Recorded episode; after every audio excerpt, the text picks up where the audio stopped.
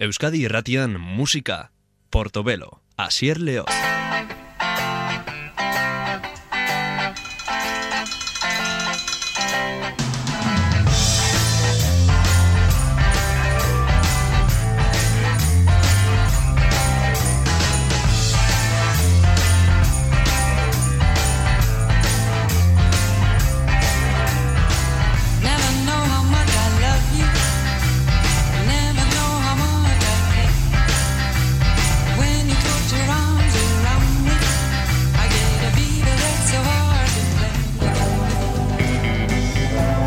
Klasiko handi bati helduko diogu, hau Luna izeneko talde estatu batu diskoa da, irugarrean diskoa izan zen, Penthouse diskoren izenburua, hau da Chinatown.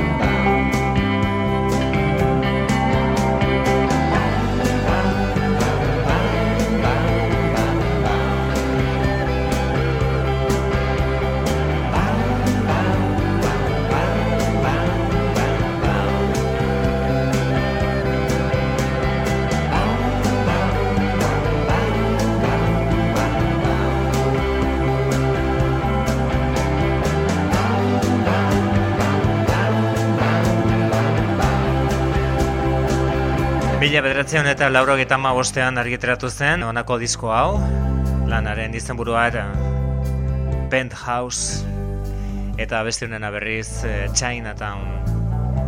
Dean Warham, abeslaria eta gitarra jolea, bigarren gitarran Sin Eden, Justin Harwood berriz eh, basulanetan eta termina delakoa ere beste kantu batean Show by the Seashore izeneko abestian eta bateria kontuak Stanley Demeskirentzat Hauek ziren eh, Luna, taldekoak, e, talde rock alternatiboan, bueno, ba, referentetako bat bihurtu zena, eta mm, argi eta garbi zorziona bere inspirazioa neurri haundi haundi batean The Velvet Underground taldeari. Chinatown zen abesti hori, diskoa zabaltzen zuena, eta orain entzongo dugun beste abesti honetan, beraiek izugarri miresten zuten norbait television taldeko Tom Berlain bera parte hartzaile izan zen. 23 Minutes in Brussels.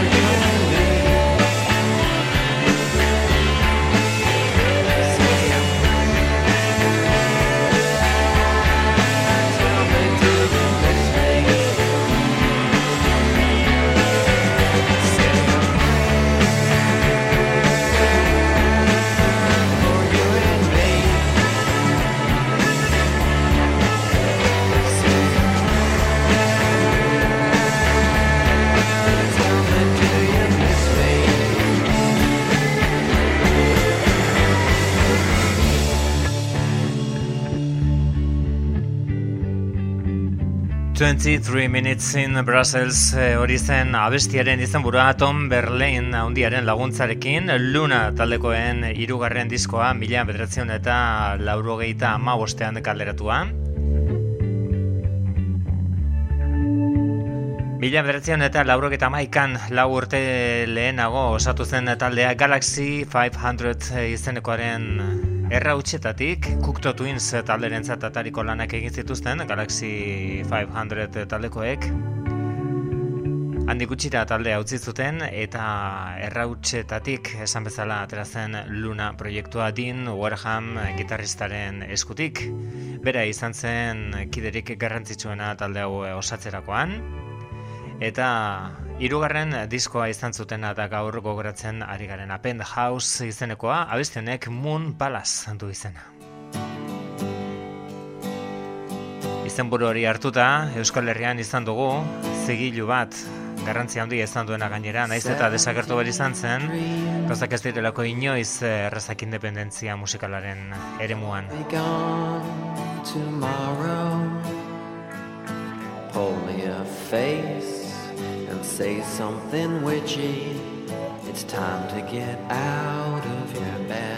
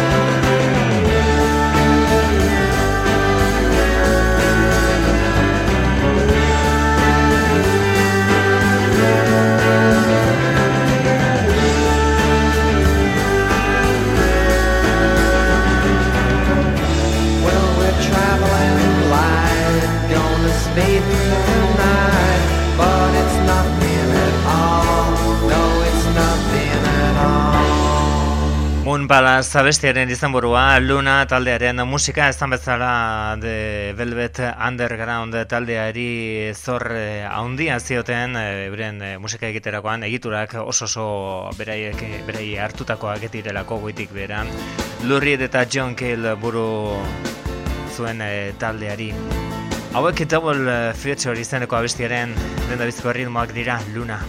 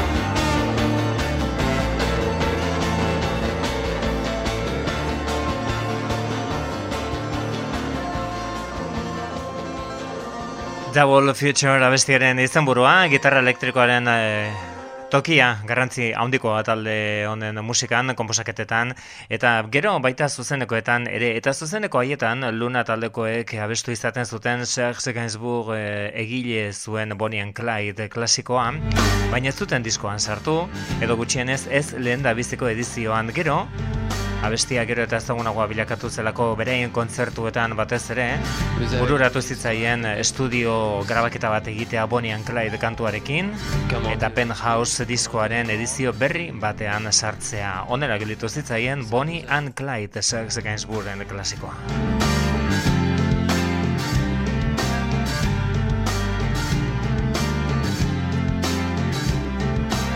Vous avez lu l'histoire de Jesse James comment il vécu, comment il est mort. Ça vous a plu, hein? Vous en demandez encore. Eh bien, écoutez l'histoire de Bonnie and Clyde. Alors voilà, Clyde a une petite amie. Elle est belle et son prénom c'est Bonnie le gang Barrow. Leur nom Bonnie Parker est Clyde Barrow. Bonnie and Clyde. Bonnie and Clyde. Moi lorsque j'ai connu Clyde autrefois C'était un gars loyal, honnête et droit Il faut croire que c'est la société qui m'a définitivement abîmé. Bonnie and Clyde. Bonnie and Clyde. Qu'est-ce qu'on n'a pas écrit sur elle et moi? On prétend que nous tuons de sang-froid c'est pas drôle, mais on est bien obligé de faire taire celui qui se met à gueuler. Bonnie and Clyde. Bonnie and Clyde. Chaque fois qu'un polissement se fait buter, qu'un garage ou qu'une banque se fait braquer. Pour la police, ça ne fait pas de mystère. C'est signé Clyde Barrow, Bonnie Parker, Bonnie and Clyde. Bonnie and Clyde. Maintenant, chaque fois qu'on essaie de se ranger, de s'installer tranquille dans un meublé dans les toits, je vois là le tac-tac-tac. Des mitraillettes qui reviennent à l'attaque. Bonnie and Clyde.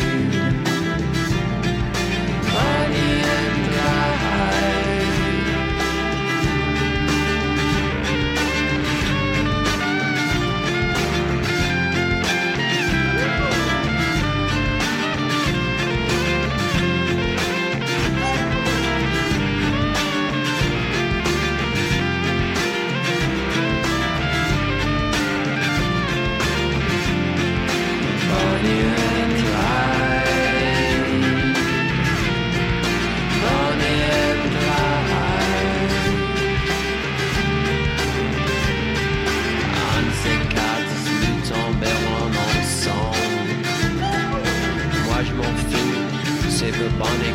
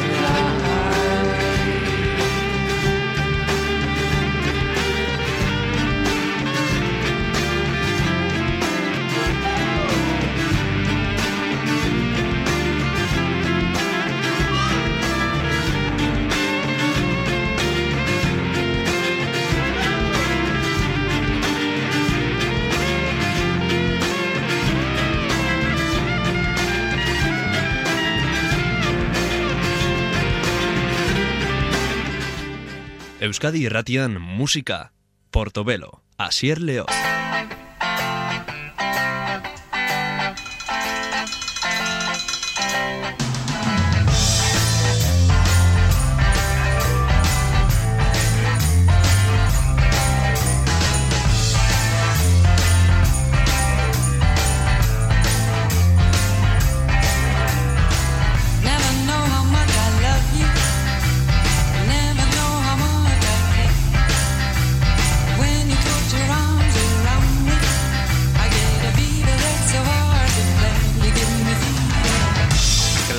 Haundi bati helduko diogu. Disko honek Destroyer du izena, eta lan hau, eskuartean daukadan lan hau izan zen, haundia erraldoia egin zuena, Kiss izeneko talde estatu batuar bat. Beraien laugarren diskoa izan zen, Ordurako Alive izeneko zuzeneko disko bat ere argitaratuta zuten. Irurogeta marreko amarkadako lan haundienetariko bat gaur entzongo duguna. Detroit Rock City izeneko abesti horretan Kiss Euskadi irratian.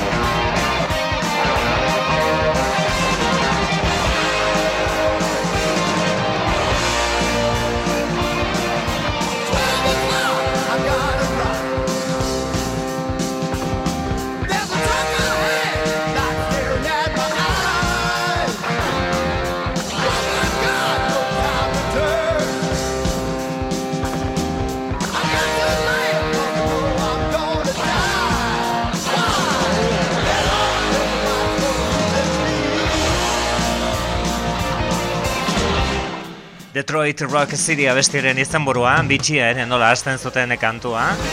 Hori ez da askotan gertatzen gaur egun, baina ba, irurogeita marreko amarkadan, baina bere egizan ziren eh, lehendabizikoak ondelako efektuak sartzen.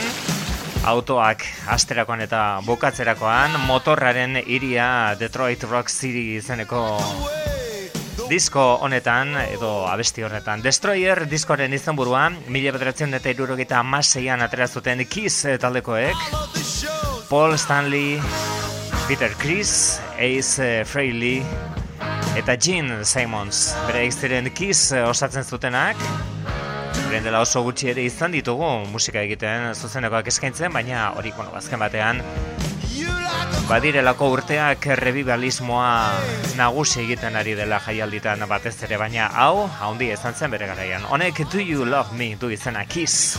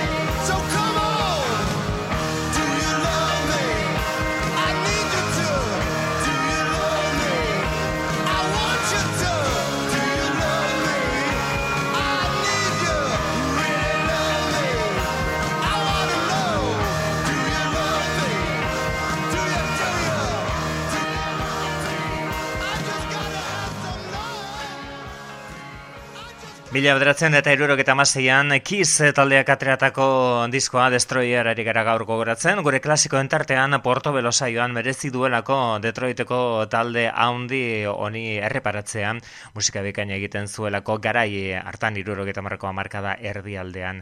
Dibertsioa, bueno, ba, nagusi beraien abestietan argi dago, edonismo hutsa, baina badaude tarteka zenbait gogo eta kantu bihurtuta, ba, benetan pentsarazten digutena hemen bazegoela beste zerbait bez izeneko abesti honetan, bide batez eh, Grammy saria eskuratzeko modua izan zuen kantu bakarra, Kiss talderen ibilbidean, badago gogo eta sakon xamar bat eh, biran eta grabatzen eta kontzertuak eskaintzen bizitza emateagatik, ba, bere beste bizitza edo familiko bizitza alde batera uzten ari den musikaria.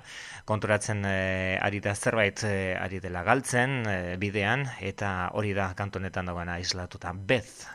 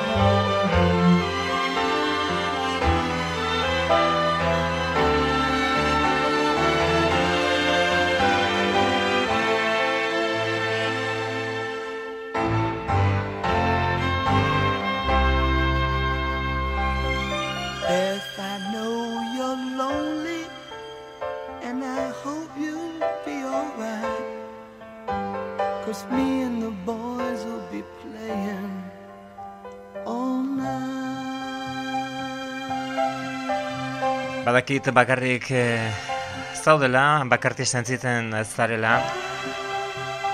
Nire kideak eh, eta ni gau osoa pasadogulako nire kideek eta nik kontzertuak eskaintzen eta musika egiten. Beth izeneko abestia zen hori Detroit Rock City izeneko etzen e, eh, disko honek ekarritako soinu estilo bakarra Kiss talderen Destroyer izeneko diskorretan mila bederatzion eta irurogeita amaseian honela azaldu zen taldea bere laugarren diskoarekin eta espektazio haundiarekin ikusmina handia Great Expectations.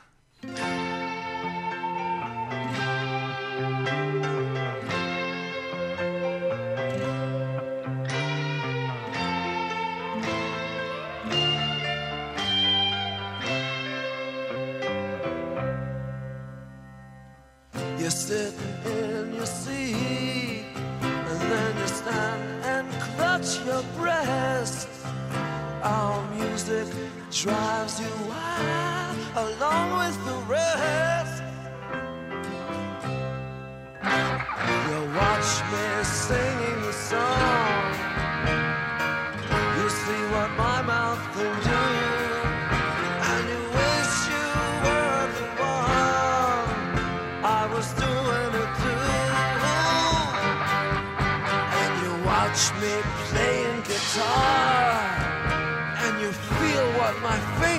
do?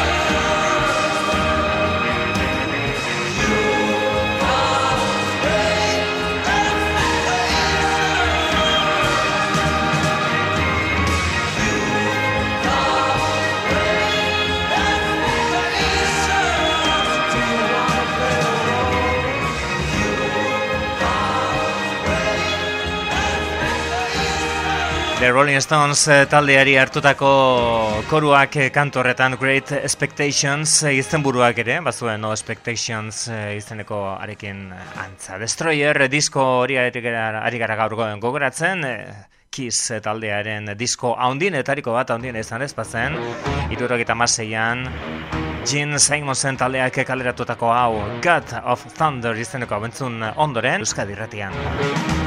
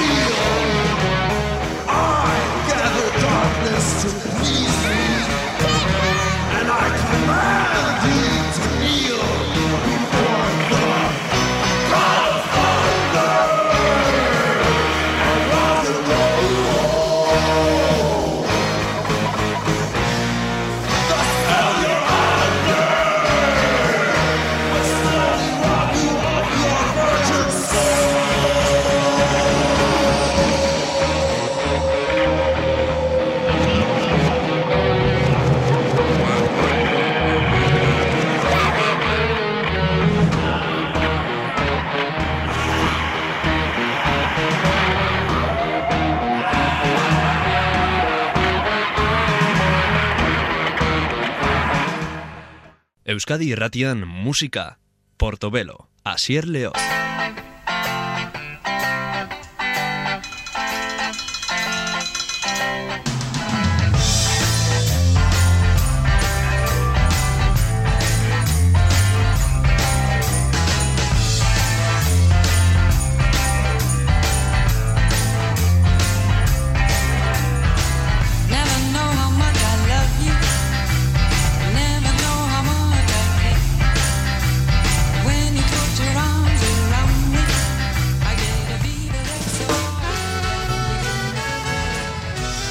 Portobelo saioaren klasikoen tartean Rayland Peter Kuder, Ray Kuder gitarrista komposatzailea, Paris Texas eh, soinu bandaren egilea ere. Eta kasu honetan, laurek eta zazpiko harri bitxi bat Get Rhythm izenburupean kaleratutako diskoa Women Will Rule the World.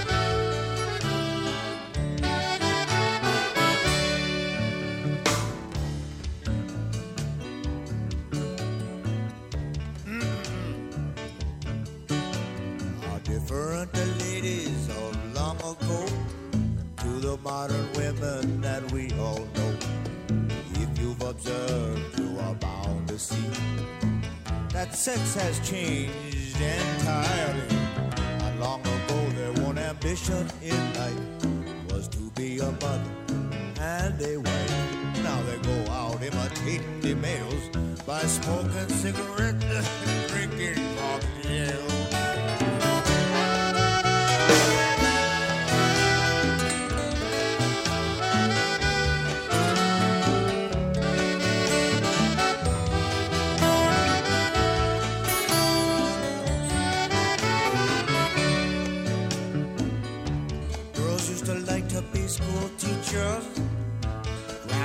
Becoming stenographers. We next hear of them as lecturers,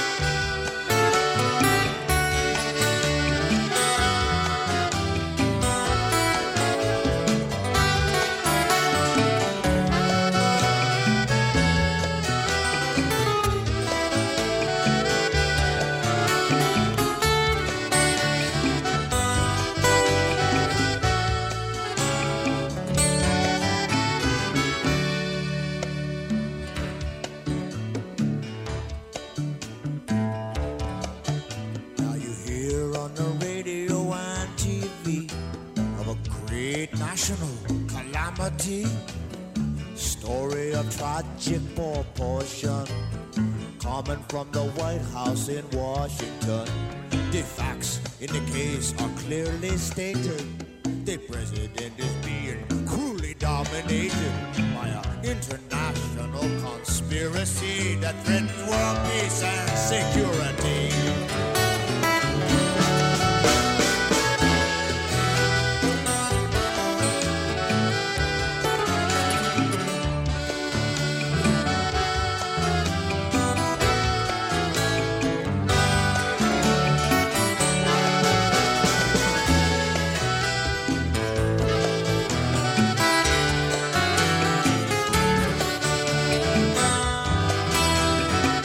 Flaco Jimenezen soinua alboan beti bezala.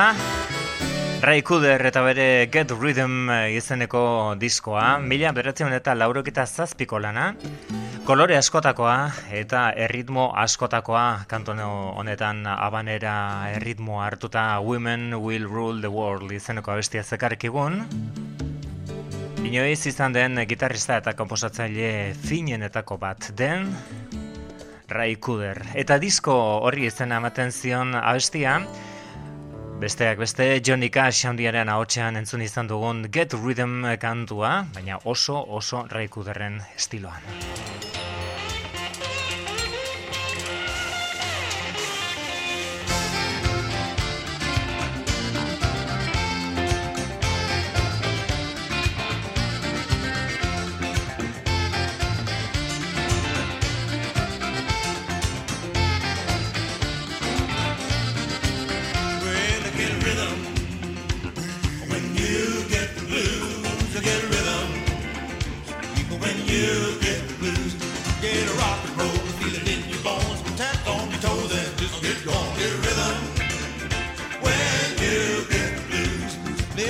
Shoeshine boy never gets no down. He's got the dirtiest job in town. Bending low at the people's feet on the windy corner of a dirty street. When I asked him while he shined his shoes, how he keeps from getting the blues, he grinned and he shook his little head about the shoe shine rag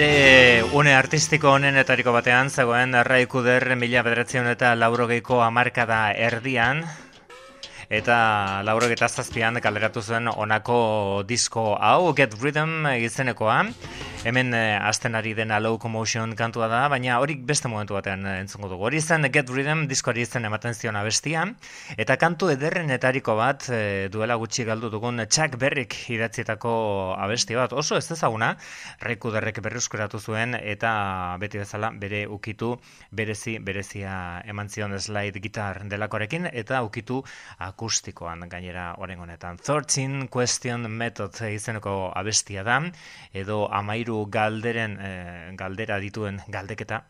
Eta e, bueno, ba, ia, ia ipuin baten moduko abestia da zenbakiak eta zenbaki haien atzeko istorioak elkartzen dituena.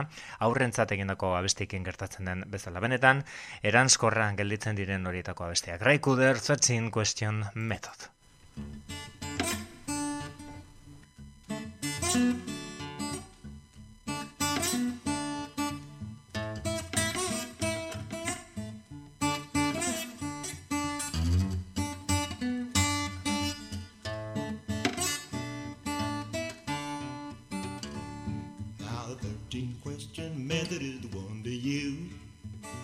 Listen to me. 13 question method is the one to use. I'm saying that the 13 question method is the one you gotta use. You wanna have some fun cause the 13 question method is the one to use. Hmm. Question number one, you wanna have fun? Mm-hmm. Question number two, what to do? Let's see. Question number three, wanna go out and eat burger with me? God Almighty, well the 13th question method is the one to you. Now question number five, don't give me no jive this morning.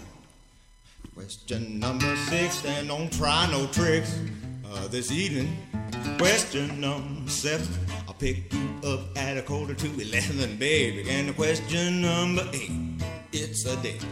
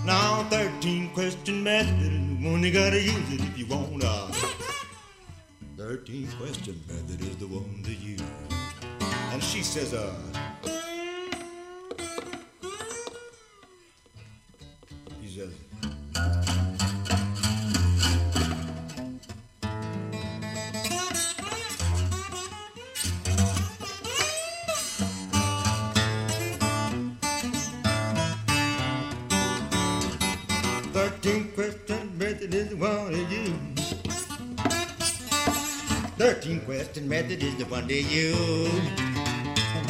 Now thirteen question method is the one you gotta use it if you wanna have some fun. Cause the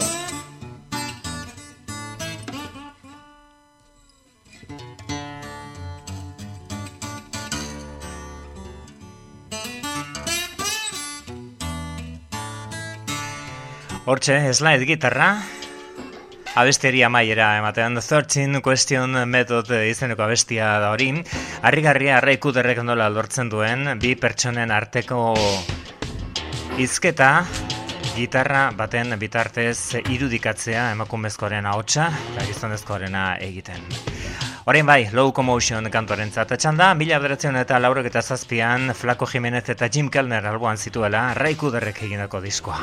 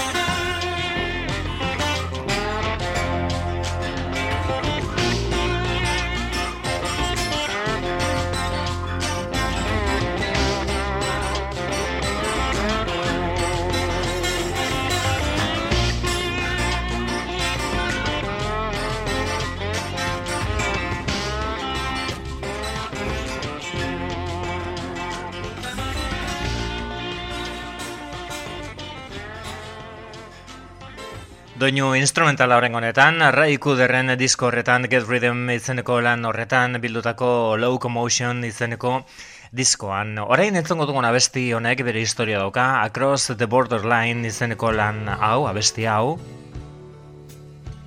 Bere aurreko disko batean grabatu zuen Ray Cooderrek, Baina etzen oso pozik gelditu azken emaitzarekin, beraz berriro grabatu zuen eta askoz hobeto gelditu zitzaion gainera Get Rhythm izeneko diskoan. Across the Borderline. Estatu batuak eta Mexiko, Mexiko eta Estatu batuak betiko historioa, oraindik ere konponbiderik ez daukana. There's a place where I've been told every street is paved with gold, and it's just across the borderline.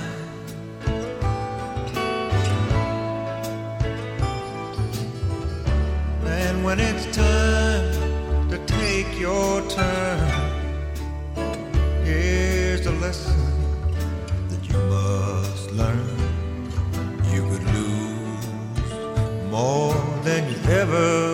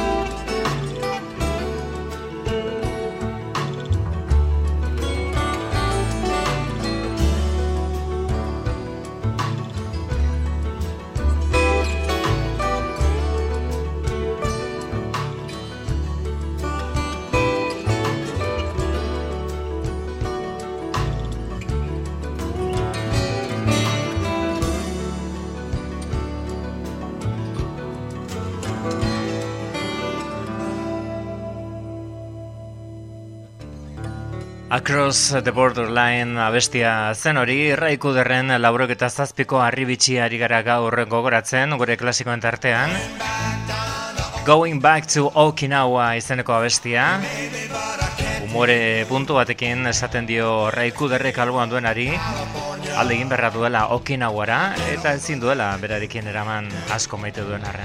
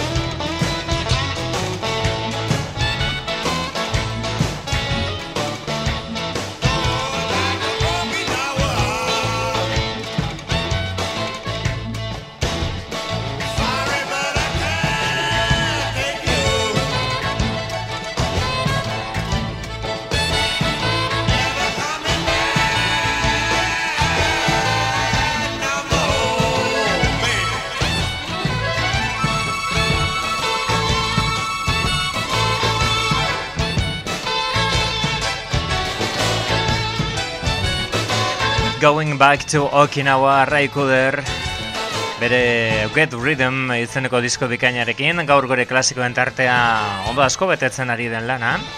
Bertako beste bi abesti entzungo ditugu, bat klasiko handi bat, besteak beste Elvis Presley izenak kantatzen zuena, eta beste honako hau, Let's Have a Ball eh, rock and roll doinuetan ere, aditua abila, bere garaian Captain Beefheart taldean aritutako Raikuder.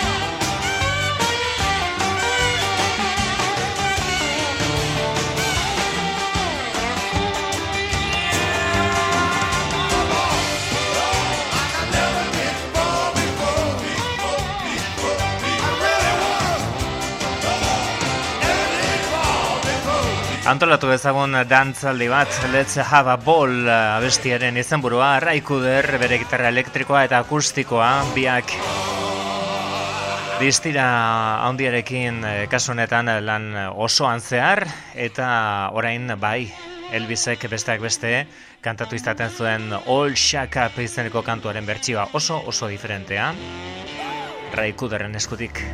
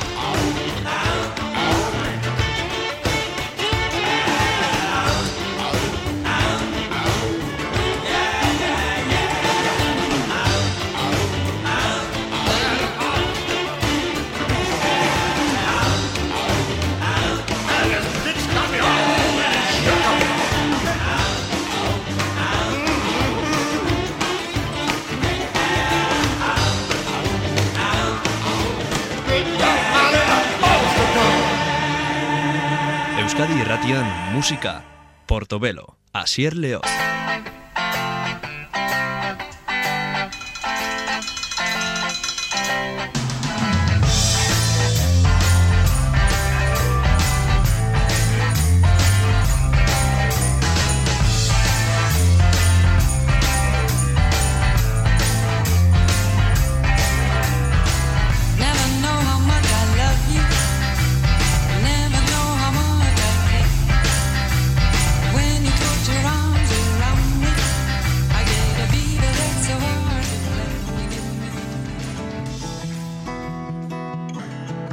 Laura Diors, Year of Meteors.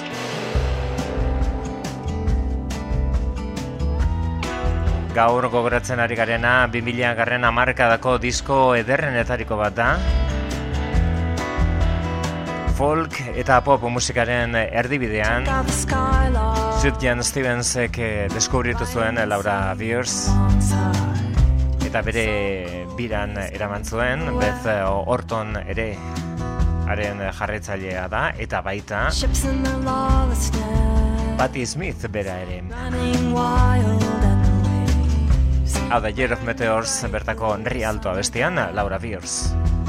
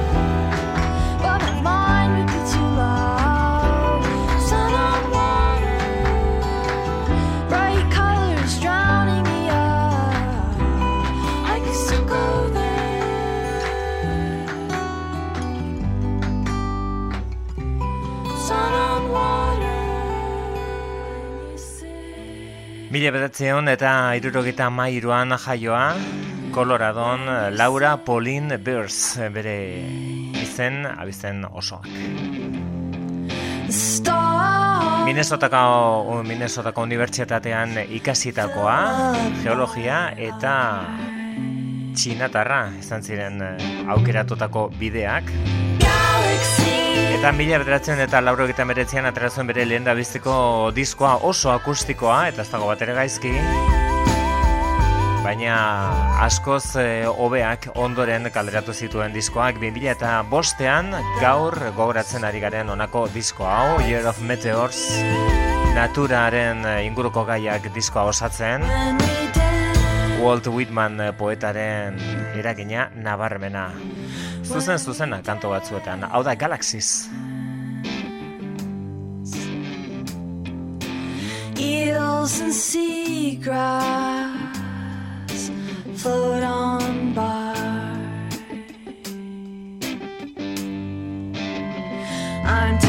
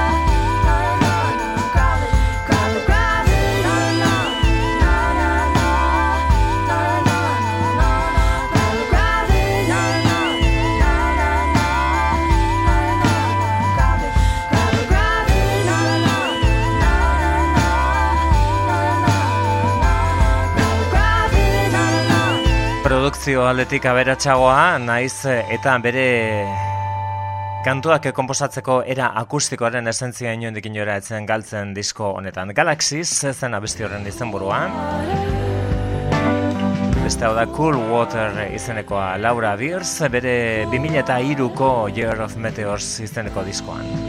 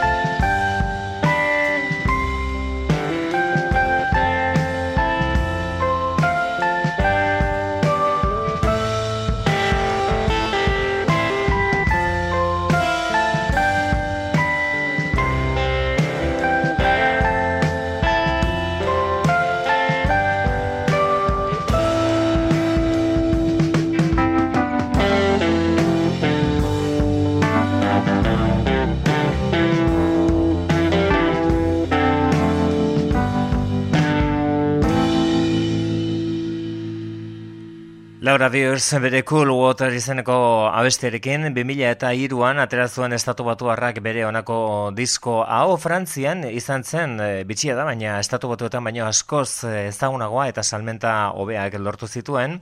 Eta salmentei dagokionez egia esan e, hori ez da gure gure bueno, ba, erabiltzen dugun kriterioa diskoak aukeratzeko eta saio honetara klasikoen tartera ekartzeko izan ere gehiago, askoz gehiago saldu zuen 2000 eta amarreko beste disko batek, July Flame izenekoak, baina gaur honi heldu nahi izan diogu musikan e, benetan hemen nabaritzen zelako Laura Beers e, nondik zetorren eta nora zijoan hemendik e, aurrera. Batez ere, diskoa zabaltzen zuen abestionetan, Fire Snakes.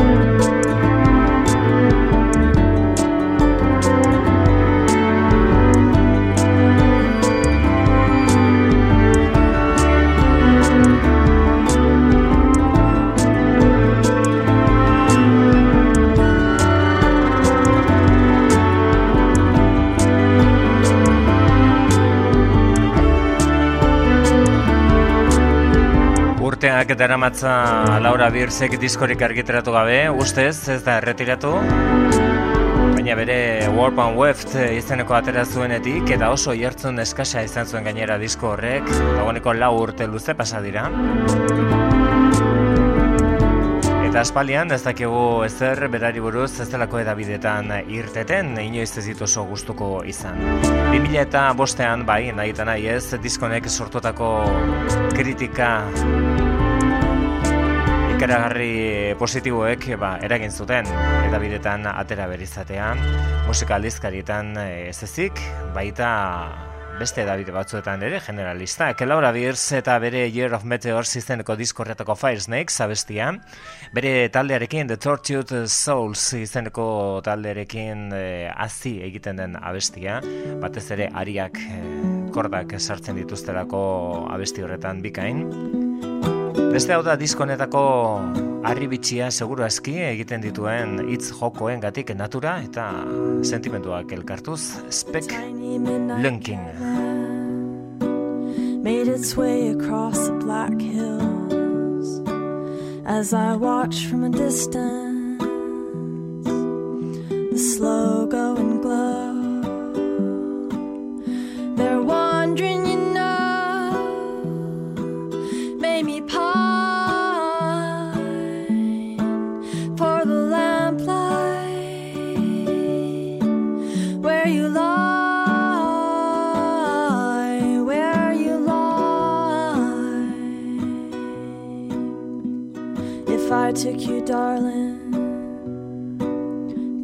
caverns of my heart, would you light the lamp, dear?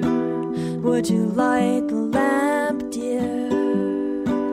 And see fish without eyes,